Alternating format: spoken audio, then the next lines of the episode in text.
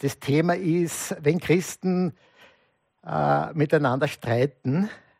Und heute ist ausnahmsweise, wir könnten als Überschrift setzen, wenn sich Christen fürchten. Das ist ja nicht so ein unaktuelles Thema. Ne? Das kommt bei den Jüngern vor, kommt bei uns vor. Und ich habe da ein, eine Bibelstelle gewählt. Es sind eigentlich nur zwölf Verse, kurze Verse. Und das ist eine sehr dramatische Geschichte. Und ihr kennt es, am dramatischsten ist, wenn man die Geschichte das erste Mal liest. Man fiebert mit, man weiß ja nicht, wie es ausgeht. Stirbt da jemand, geht er, wird zugrunde oder hat es ein Happy End? Und wenn man das zweite oder dritte Mal liest, ist die Spannung schon weg, weil wir wissen, wie es ausgeht. Und wir kennen alle die Geschichte, also von der Spannung ist es nicht weg, aber dann passiert das, wo man sich fragt, warum steht das? Was kann ich jetzt daraus lernen? Was kann ich da erkennen von Gott, von den Menschen, von den Beziehungen, die Dialektik, die der Mensch mit Gott hat? Und dann wird es immer interessanter. Und ein Krimi liest man einmal, den legt man weg. Und die Bibel, die wird dann erst interessant und die holt man immer wieder vor. Und so weiter. Und es gibt eigentlich keinen, für mich gibt es keinen Text, wo ich sage, jetzt habe ich schon alles erkannt, alles herausgeholt, da ist nichts mehr drinnen. Nicht? Es ist immer was Neues drinnen. Und der Text für heute ist der Matthäus Evangelium, 14. Kapitel, Vers 22 bis 33. Und ich lese aus der neuen evangelistischen Übersetzung. Matthäus 14, 22 bis 33. Gleich darauf nötigte Jesus seine Jünger ins Boot zu steigen und an das gegenüberliegende Ufer vorauszufahren. Er wollte inzwischen die Leute nach Hause schicken. Nachdem er sich von der Menge verabschiedet hatte, stieg er auf den Berg, um ungestört beten zu können. Beim Einbruch der Dunkelheit war Jesus allein an Land. Das Boot war schon mitten auf dem See und musste schwer mit den Wellen kämpfen, weil ein starker Gegenwind aufgekommen war. Im letzten Viertel der Nacht, also im meisten Übersetzen, so steht die vierte Nachtwache. Im letzten Viertel der Nacht kam er dann zu ihnen. Er ging über den See. Als die Jünger ihn auf dem Wasser gehen sahen, schrien sie vor Entsetzen auf. Es ist ein Gespenst. Sofort rief er ihnen zu, erschreckt nicht, ich bin's, habt keine Angst. Da wagte es Petrus und sagte, Herr, wenn du es bist, dann befiehl mir, auf dem Wasser zu dir zu kommen. Komm, sagte Jesus. Da stieg Petrus aus dem Boot und ging auf dem Wasser auf Jesus zu. Doch als er merkte, wie stark der Wind war, bekam er es mit der Angst zu tun. Er fing an zu sinken und schrie, Herr, rette mich! Sofort streckte Jesus ihm die Hand hin und hielt ihn fest.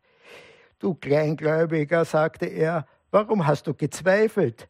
Als sie ins Boot gestiegen waren, legte sich der Wind, und alle, die im Boot waren, warfen sich vor ihm nieder. Du bist wirklich Gottes Sohn, sagten sie. Soweit der Text aus dem Wort Gottes. Man muss äh, den Text davor auch etwas betrachten, weil es heißt dann im Vers 22, gleich darauf nötigte, in manchen Übersetzungen strengte äh, Jesus seine Jünger ins Boot zu steigen und das gegenüberliegende Ufer vorauszufahren. Das heißt, die wollten ja eigentlich gar nicht, die Jünger. Aber Jesus drängt, der übte einen Druck aus. Jetzt geht es endlich einmal da weg, steigt ins Boot und fährt darüber. Die Frage ist, was ist vorher passiert? Wovon konnten sie sich nicht trennen? Und zwar vorher berichtet die Schrift über die Speisung der 5000, die wunderbare Brotvermehrung, wo Jesus aus ein paar Broten, ein paar Fische alles sättigt und ein Überfluss ist da. Und, so, und die Menschen waren begeistert, waren begeistert von Jesus. Und der Johannes berichtet sogar, sie, wollten ihn zum König machen. Das ist jetzt unser Mann, den machen wir zu Königen. Der kann alle unsere Nöte, kann der stillen. Dieses Bild vom, äh, von Brotvermehrung ist für uns vielleicht nicht so stark, weil wir haben keinen Hunger, keinen, keinen Mangel an Brot, wir haben eher Gewichtsprobleme als an Hunger. Aber wenn man, Jesus würde vielleicht jetzt andere Wunder machen. Eigentlich, jetzt haben die Leute andere Sorgen. Jetzt haben sie Sorgen, na, wo kann ich noch lang heizen? Habe eine Wohnung. Und da haben wir genügend Gas, haben wir Erdöl und so weiter. Und jetzt kommt Jesus und wir haben ein bisschen Erdöl. So 7% können wir mit dem eigenen Bedarf decken. Und Erdgas haben wir auch ein bisschen was. Und der macht jetzt ein Wunder. Und wir haben nicht, nicht 100% wir haben 150% Österreich wird ein, ein Land, das exportiert, Energie exportiert. Und Corona beseitigt, CO2, kein Problem. Jesus beseitigt. Für Jesus ist alles möglich, alles zu, äh, äh, zuzutrauen. Eigentlich jetzt auch in der heutigen Zeit wäre Jesus schlagartig ein Shootingstar. In jeder Talkshow äh, wäre er eingeladen, auf jeder Zeitungsüberschrift würde Jesus stehen. Und uns hätte das eigentlich gefallen. Also wenn man nicht sagen, erklären muss, wer Jesus eigentlich überhaupt ist und was er getan hat, sondern wo jeder weiß. und ich glaube, den Jüngern ist es, denen hat es gefallen. Wenn ihr Meister angehimmelt wird, wem gefällt das nicht? Also uns hätte das auch sehr gut gefallen. Und sie haben sicher weitergedacht, na, wenn er jetzt König wird, bin ich ja Minister oder irgendwas ähnliches. Also ich mache eigentlich Karriere mit ihm. Eigentlich. Und das ist eigentlich doch etwas, eine sehr verlockende Sache. Eigentlich. Und jetzt sagt Jesus, ihr müsst weg da von diesem Traum und diese Illusionen, die ihr habt, das sind nicht meine Illusionen. Und ist Jesus gegen Karriere? Na, überhaupt nicht. Matthäus 29, 28 heißt es, ich versichere euch, erwidert Jesus, wenn der Menschensohn in der kommenden Welt auf dem Thron seiner Herrlichkeit sitzt, werdet auch ihr, die ihr mir gefolgt seid, auf zwölf Thronen sitzen und die zwölf Stämme Israels richten. Also das ist schon äh, äh, ein, eine Aussicht für die, für die Zukunft. Nun, und die steigen in das Boot ein, die Jünger fahren voraus und Jesus zieht sich zurück, zieht sich zurück auf den Berg. Und jetzt kommt was ganz, was Wesentliches. Für Jesus war es auch eine Versuchung. Er wurde auch vom Teufel in der Wüste versucht. Alle Reiche will ich dir geben, wenn du mich anbetest. Auch für Jesus war das eine Versuchung. Für Jesus stand ja in dem Spannungsfeld, er kann sofort König werden und alle egal, egal ob Sadduzäer, Pharisäer oder was immer sind, werden ihm folgen und ihn anhimmeln, aufgrund seiner Fähigkeiten. Aber das andere, er weiß, also Golgatha ist sein Ziel. Diese Tod am Kreuz, also Anerkennung oder Martyrium mit natürlich Auferweckung und Auferstehung. Und er muss sich darauf konzentrieren. Und er braucht die Konzentration, die Gespräche, den Dialog mit dem Vater, um sich wieder neu zu konzentrieren. Äh, jeder Rennfahrer konzentriert sich aufs Ziel, wo er eigentlich hin will und wie er dorthin kommt. Er muss sich auch immer wieder konzentrieren. Was ist sein Ziel? Und das ist etwas, was wir auch brauchen. Wir brauchen die Zeit der Gemeinschaft mit dem Herrn. Das heißt, hat im Matthäus, schließt euch ein in den Zimmer, damit ihr keine Ablenkung habt und habt Gemeinschaft mit dem Vater. Betet, lest die Schrift und so weiter wieder, um klar zu werden, was ist eigentlich dein Ziel? Was ist dein Plan, Jesu, mit deinem Leben? Wo sollst du hin? Was ist die Ausrichtung? Ist es wirklich unsere Hauptaufgabe, den Planeten zu retten? Oder Jesus sagt, ich rette Menschen. Das ist die Hauptaufgabe. Also wir werden selbst mitgerissen, auch mit diesen Massenmedien, die wir konsumieren und wir bemerken das auch, dass wir immer die Zeit brauchen, wo wir uns neu ausrichten, konzentrieren. Und wenn es Jesus braucht, brauchen wir umso mehr. Und er macht das, zieht sich zurück. In der Zwischenzeit rudern die. Und ich nehme an, bei den Sturm werden sie rudern und nicht segeln, obwohl man natürlich bei Wind aufkreuzen kann. Sie werden rudern und der See Genezareth hat eine Breite von 13, selbst wenn es der Länge durch rudern, sind es 21 Kilometer. Also nach der zweiten Nachtwache muss man das locker erreichen, das andere Ufer, egal in welche Richtung man fährt. Und die sind schon in der vierten Nachtwache. kommen nicht weiter, weil der Sturm so groß ist. Und sie sind nervlich irgendwie schon am, und körperlich eigentlich am Ende. Und dann plötzlich kommt Jesus über den See. Und sie schreien auf. Das ist ein Gespenst.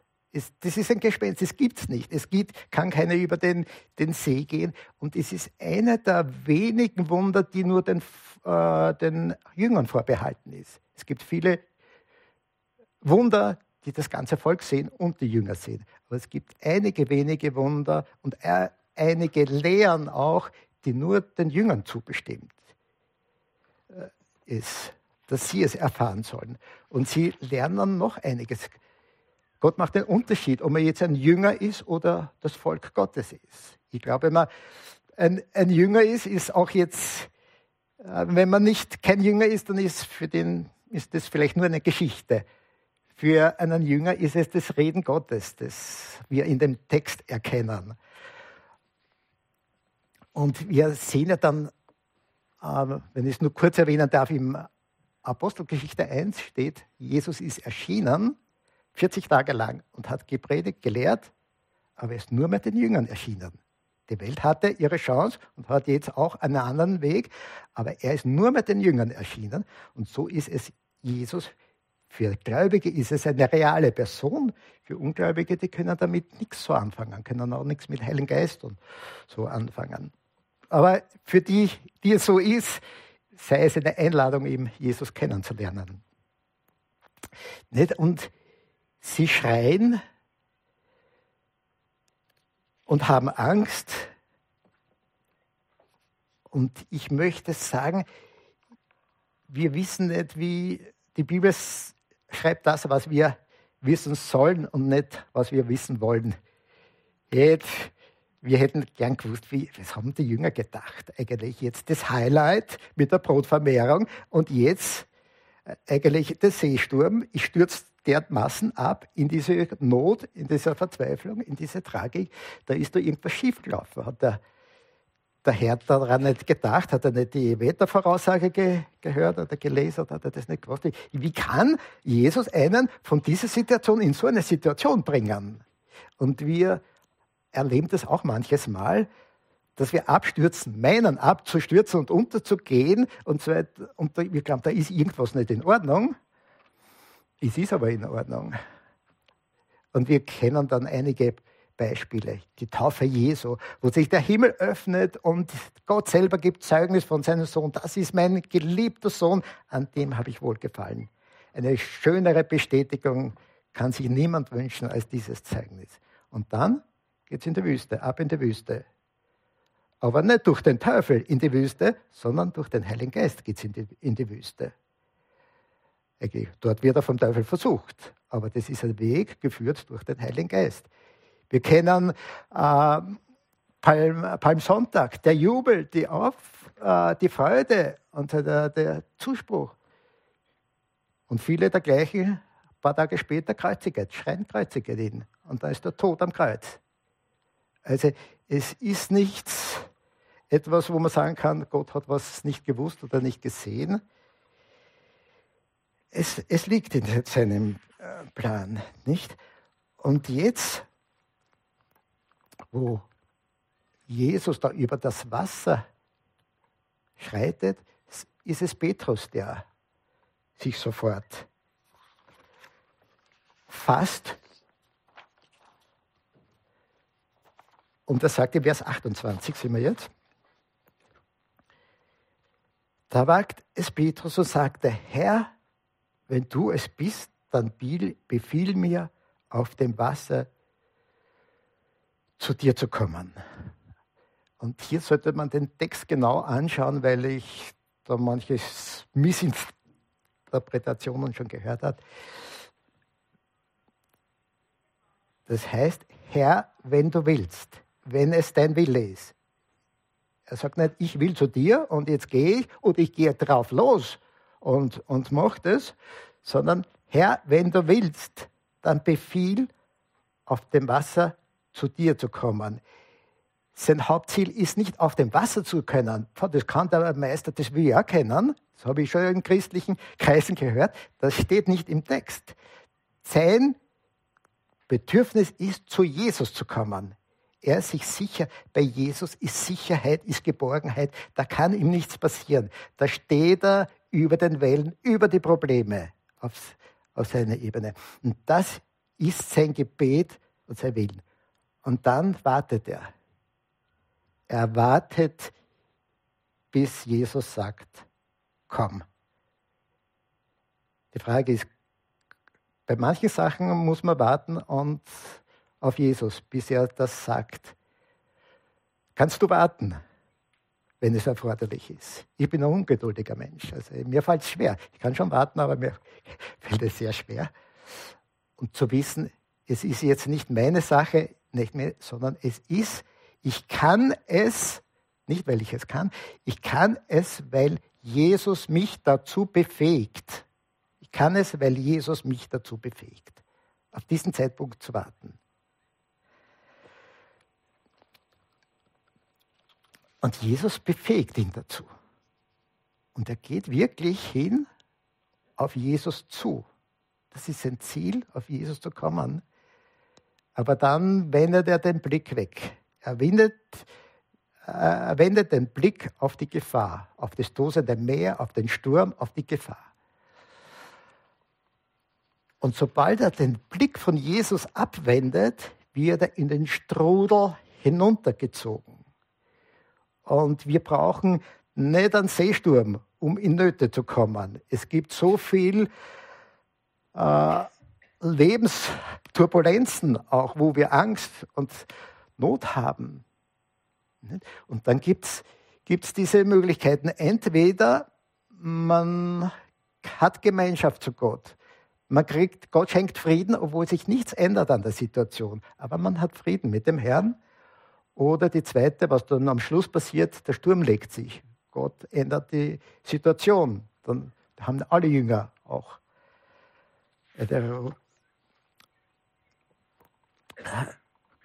Aber es ist wichtig, Jesus, äh, der Petrus bittet nicht, dass der Sturm aufhört.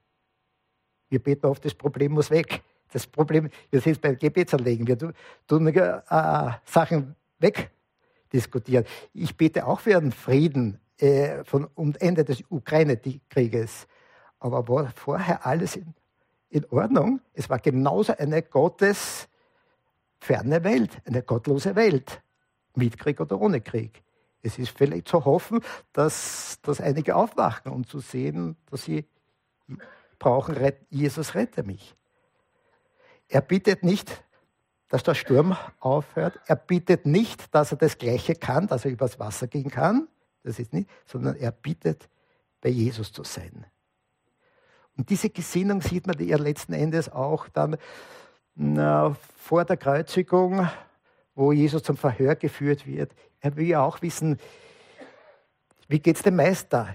Die anderen sind schon zu Hause geblieben, aber er geht wenigstens mit und schaut, wie geht es mit dem Meister weiter. Oder wie, dass er gescheitert ist, das ist eine andere Sache, aber die Gesinnung ist es doch so, das Bedürfnis, in der Nähe vom Meister zu, zu sein. Und Petrus musste auch immer was, was, lernen, dass es aus eigener Kraft nicht geht. Und wir lernen es auch manches Mal, dass es aus eigener Kraft nicht geht. Auch im Reich Gottes wurde schon viel angefangen aus eigener Kraft. Tolle Ziele, äh, toller Einsatz aber wo sie dann gesagt hat, Jesus hat das eigentlich nie beauftragt, eigentlich. Ja. Und dann gibt es auch tolle Beispiele, wo Gott wirklich gesagt hat, komm, komm in die Mission. Und Gott hat durch diese Menschen ganz tolle Sachen bewirkt.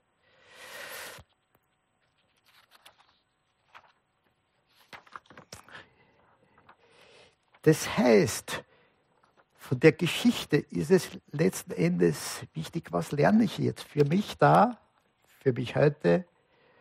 Und es gibt fünf Punkte, die ich so gesehen habe, was man da, da lernen kann. Erstens, lass dich nicht mitreißen von den Verlockungen der Welt. In jeder Gemeinde, wenn man länger in einer Gemeinde ist, weiß man schon, da gibt es Leute, die sind gekommen, haben das Evangelium verkostet, haben gut angefangen und plötzlich sind sie total in die Welt zurückgefallen. Die haben dann Karriere gemacht, so irgendwas und das, das war es dann.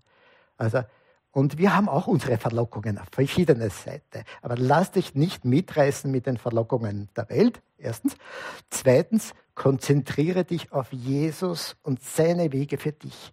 Das heißt, nimm der Zeit im Zwiegespräch mit dem Vater, nimm der Zeit fürs Gebet, nimm der Zeit zum Bibellesen. Drittens, lerne aus persönlichen Erfahrungen mit Gott und die Erfahrungen, die andere mit ihm machen. Das heißt, das Leben, jeder hat eine Lebensgeschichte und jeder hat schon einiges gelernt auch, was er falsch gemacht hat und was man besser nicht mehr nochmal machen kann, aber was auch gesegnet war. Irgendwie. Und die der Petrus hat sich getraut, aber die anderen Jünger, die haben dazugeschaut. Ihnen ist das Herz stehen geblieben, wie der da so über den Bootrand hinaussteigt. Auf das, das ist was der da macht, haben sie sich gedacht. Aber sie haben alle mitgelernt. Der Petrus hat diese Erfahrung gemacht, diese feuchte, sinkende, rettende Erfahrung, aber alle haben mitgelernt mit denen. Und das ist das Schöne, wir können aneinander lernen. Und deshalb ist es wichtig, Predigt, Gottesdienst ist super, aber es ist wichtig, dass wir miteinander reden, dass wir uns austauschen. Und im Hauskreis wird viel ausgetauscht. Und wo wir jetzt vor kurzem erlebt haben, dass eine junge Frau wirklich ein Wunder erlebt hat. Es war das Highlight vom ganzen Hauskreis. Also wir lernen auch von anderen. Deshalb ist Gemeinschaft sehr, sehr wichtig. Viertens, schau besonders in Bedrängnis auf Jesus, lass dich nicht hinunterziehen. Das heißt, gerade wenn es stürmt und tobt um dich, wenn du unter besonderes Stress setzt, dann schau zuerst, suche zuerst das Reich Gottes. Und lass dich nicht hinunterziehen. Und wir wissen auch, dass gewisse Nachrichten, also wenn es dich mit den ganzen Corona oder was, was intensiv beschäftigt, das zieht dich runter muss man schon wissen. Aber wenn man sich mit gewissen Sachen intensiv beschäftigt, man spürt das selber, die Seele wird heruntergezogen. Und der, der Herr da stellt uns wieder auf ein Fundament. Und fünftens, das ist das Beruhigende. Er sagt Kleingläubige, er setzt da nicht den Petrus unter die anderen. Der Matthäus äh, verwendet das Wort Kleingläubige fünfmal. Lukas einmal, die anderen überhaupt nicht. Aber er bezeichnet die anderen auch als Kleingläubige. Und wenn wir ein bisschen ehrlich sind, sind wir es alle ein bisschen in gewissen Situationen.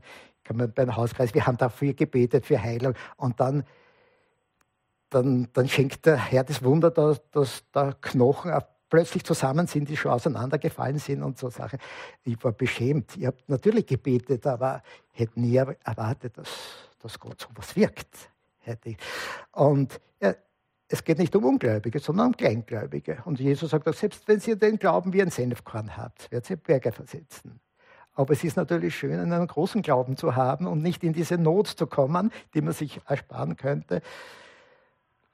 Aber das Fünfte ist, Jesus lässt dich nicht untergehen. Jesus lässt den Petrus nicht untergehen. Er nimmt ihn sofort bei der Hand und zieht ihn heraus. Und er lässt dich nicht untergehen, auch wenn du Schwierigkeiten hast und vielen zweifelst. Es ist, du bist in der Hand eines starken Retters.